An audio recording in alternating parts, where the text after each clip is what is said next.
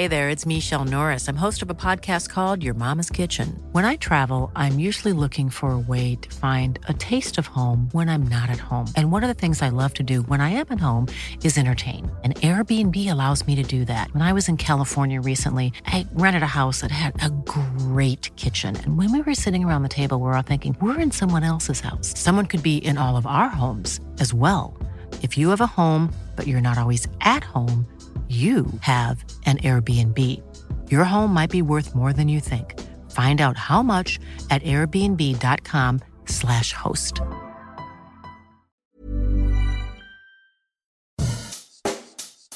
Bonjour et bienvenue dans Savez-vous que, le podcast d'anecdotes du Dauphiné libéré. Chaque jour, on vous raconte une histoire, un événement marquant, qui vous permettra de briller en société et de vous coucher un peu moins bête.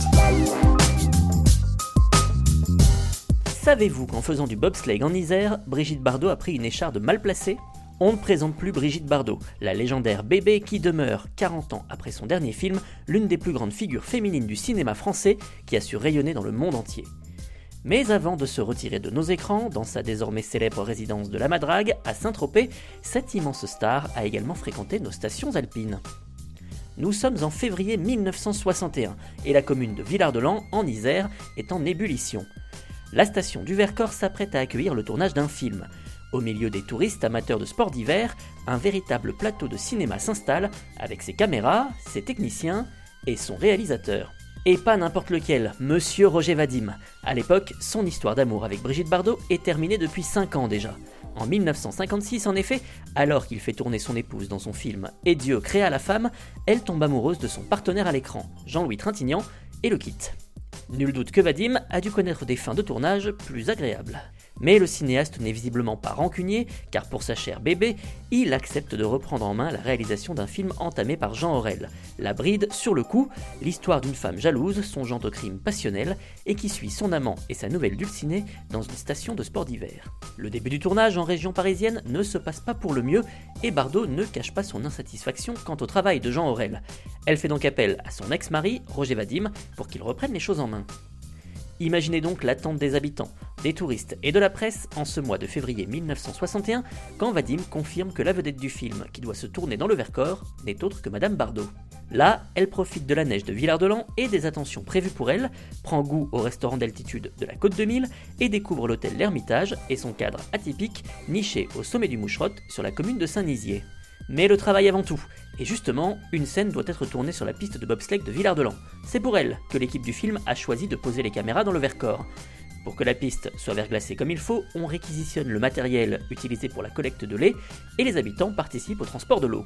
Le 7 février, sous un soleil généreux, la fameuse scène de la course de bobsleigh peut donc être mise en boîte. Le public est venu en nombre pour y assister, de quoi fournir des plans de foule bien utiles. Des champions locaux prennent eux aussi part à l'expérience en dévalant la piste. Bardot, quant à elle, doit bien évidemment bénéficier d'une doublure, histoire d'éviter le moindre risque. Mais la star doit quand même donner un peu de sa personne pour courir sur la glace et sauter à bord du bob. Mission réussie, mais pas sans heurts. Bardot pousse un cri et ressort précipitamment du bobsleigh.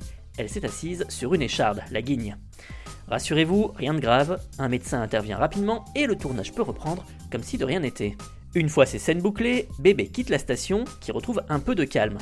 Le tournage prend fin avec la prise d'image d'une fausse avalanche et le film débarque dans les salles le 19 avril de la même année, alternant les plans tournés en intérieur parisien et quelques scènes d'extérieur dans le Vercors, bien peu, somme toute. Avec un succès pour le moins modéré, la bride sur le coup ne passe pas à la postérité, mais reste étroitement attachée à l'histoire de Villard-de-Lans, ainsi que de la commune voisine, Saint-Nizier-du-Moucherotte, et de son hôtel au Perché. On ne sait pas, en revanche, si Brigitte Bardot a retenté l'expérience du bobsleigh par la suite, il semblerait qu'elle ait plutôt préféré la glace des banquises et ses bébés phoques plutôt que celle des pistes de bob.